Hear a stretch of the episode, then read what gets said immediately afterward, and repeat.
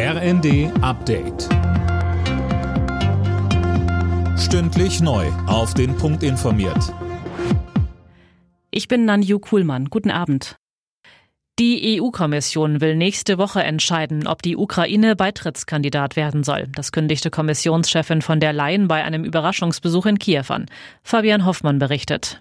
Nach einem Treffen mit dem ukrainischen Präsidenten Zelensky sagte von der Leyen, dass mit Blick auf die Stärkung der Rechtsstaatlichkeit schon viel getan wurde, aber noch weitere Reformen nötig sind. Und von der Leyen meint außerdem, aktuell geht es erstmal um den Krieg, bei dem die EU auch weiter unterstützen will und dann um den Wiederaufbau. Ohnehin würde es bis zu einer EU-Mitgliedschaft noch dauern. Alle 27 Mitgliedstaaten müssen erstmal für die Beitrittsverhandlungen stimmen und die können sich dann Jahre oder gar Jahrzehnte hinziehen.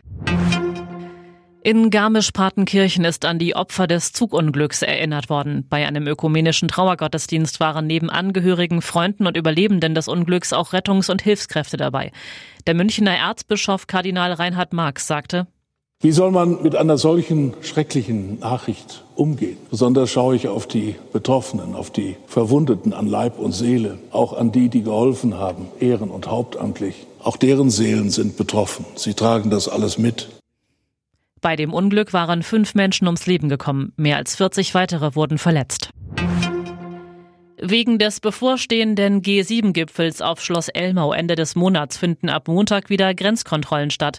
Bis Anfang Juli sollen so mögliche Gewalttäter an der Einreise gehindert werden. Laut Bundesinnenministerium sollen die Kontrollen zeitlich begrenzt und flexibel erfolgen. Die DFB 11 ist heute in Budapest gefordert. In der Nations League geht es ab 20.45 Uhr gegen Ungarn. Nach den beiden Unentschieden gegen Italien und England soll ein Sieg her. Trainer Hansi Flick sagte über den Gegner. Eine Mannschaft, die sehr kompakt, sehr gut geordnet in Defensive agiert, die kaum was zulässt, die kaum auch Räume frei gibt. Und das bedeutet für uns dann auf der anderen Seite natürlich, dass wir auf die Leistung gegen England, da müssen wir anknüpfen. Und jeder Einzelne muss natürlich bei 100 Prozent auch Leistungsbereitschaft sein und äh, zeigen. Und es wird eine, eine ganz große Aufgabe für uns. Alle Nachrichten auf rnd.de